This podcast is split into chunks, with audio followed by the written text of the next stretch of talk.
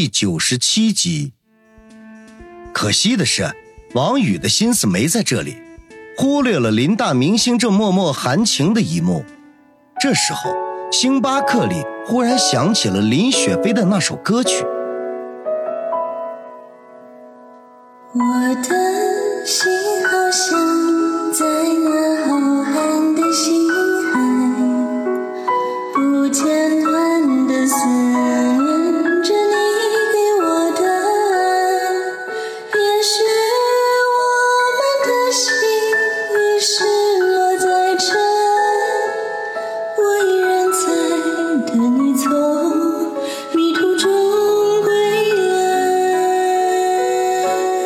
首歌叫什么名字？王宇听得有些痴了，轻轻的问道。爱如情话，回答他的是白冰，带着淡淡的鼻音，如那歌词一样令人心碎。从星巴克出来的时候，已经是一个小时之后的事情了。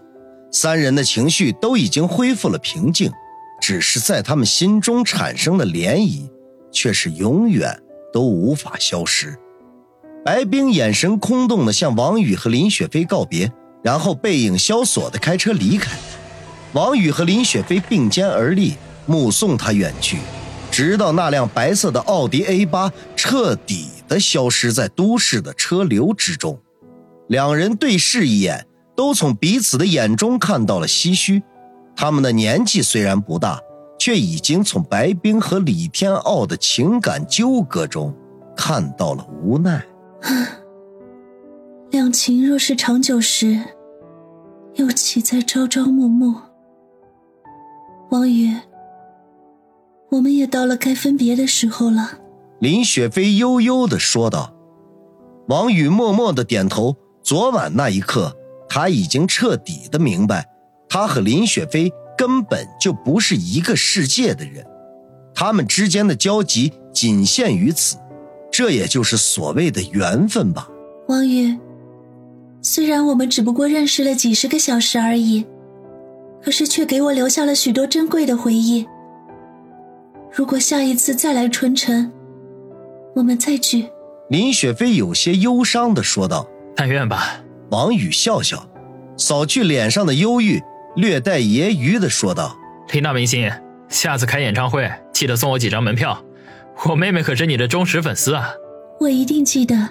林雪飞说道：“那再见吧，你能找到回酒店的路吧？小心狗仔队。”王宇表现的一脸轻松，林雪飞抿嘴一笑：“ 我又不是三岁小孩子，当然能找到了。”就我现在的模样，也不需要担心狗仔队了。说的也是啊，那我走了。王宇咂巴了一下嘴，毅然的转身。王宇，林雪飞忽然叫他的名字。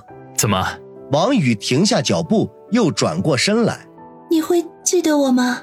当然了，东方第一美女，想忘都忘不了。又胡说八道！啊，快走吧，快走吧，要不然又不知道会说出什么话来。拜拜。再见。走路看着点车，小心别被狗仔队拍到，要不然你可就惨了。放心好了，现在我站在他们面前自报家门，他们都未必会信。你见过这样邋遢的大明星吗？没见过。两人谁也不走，只是这样有一句没一句的说着。林雪飞脸上的忧伤和王宇的故作轻松，也渐渐成了浓浓的不舍。这样下去，我们谁都没办法走了。林雪飞说：“那我提个建议好了。什么建议？我数一二三，大家一起转身，然后各奔东西。好，那我开始了，预备起，一。你一定不许忘记我。二。下次我一定给你留门票，还有签名照。三，转身。王宇脸上挂着微笑，快速的把身体转过去，然后大声的说道：“林大明星，回见。”回见。林雪飞站在原地没动，静静的看着王宇渐渐的走远，嘴里小声的嘀咕：“笨蛋，蠢货，连人家的电话号码也不问一下。”王宇漫无目的的走在街头，任务已经结束，黄粱一梦也该醒了。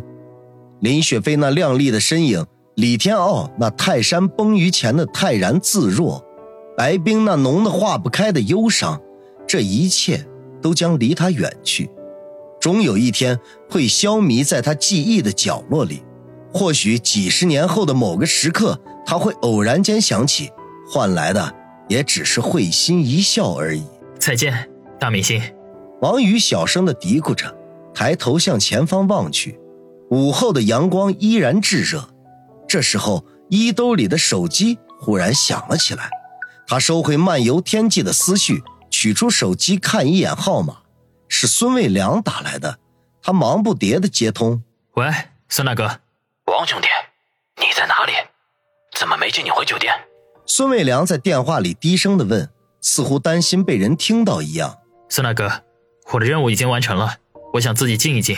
王宇平静的说道：“那就好，我主要是担心你出事啊。”孙卫良松了口气说道：“放心，我随便走走，天黑之前就回家。”好吧，那你自己注意安全。哎，李先生人虽然走了，可是因为他引起的事情却余波未了，许多事情等着我去处理。等过几天摆平所有的事情，大哥请你喝酒。”孙卫良叮嘱了一声，又唉声叹气起来。对了，孙大哥。红姐住在哪家医院？明天我想去探望她一下。王宇忽然想起孙卫红来，便问：“春城第一人民医院住院部外科三零六。”孙卫良飞快地说：“好，我记下了。孙大哥，你忙吧。”王宇收了线，长长的吐了口气。自从接了保护李天傲这个任务之后，他和孙卫红从陌生人快速的变成了熟人，甚至有了一些小小的暧昧关系。回想起两人一起打闹的情形，他不仅莞尔一笑，暗暗祈祷：但愿孙卫红的腿上不会影响到他日后的生活。在街上游荡，不知不觉竟然走到了环宇大厦的附近。他忽然想起杨思思算计他的那次，害得他一口气喝了七杯焦糖玛奇朵，花掉他二百四十块大洋。也正是因为这样。他才和杨思思你来我往，产生了一次又一次的交集，最后居然变成了男女朋友关系。想起杨思思穿着职业裙装的样子，他的心头忽然炽热起来。林雪飞是遥不可及的存在，而杨思思却是唾手可得。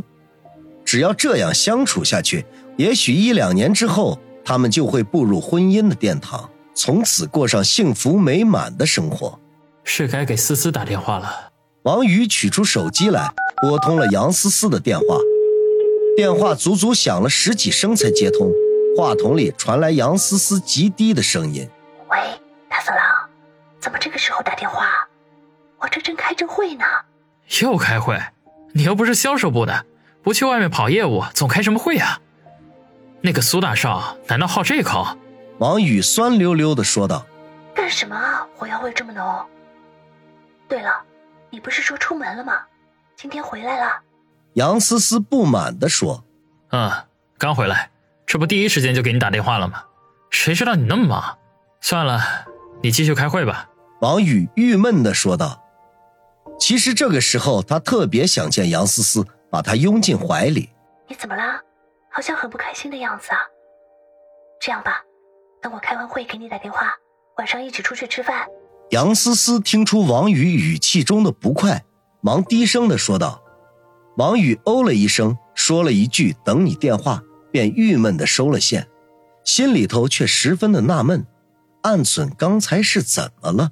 说出的那几句话怎么带着浓浓的醋味呢？这可不像是他的风格。唉，晚上一起吃饭，现在才几点？王宇看看时间。”才不过是下午三点一刻，想想还得几个小时才能见到杨思思，不仅有些沮丧，随即想：要不我给爸妈打个电话报个平安呢？算了，他们这个时间正上工呢，估计也没空搭理我。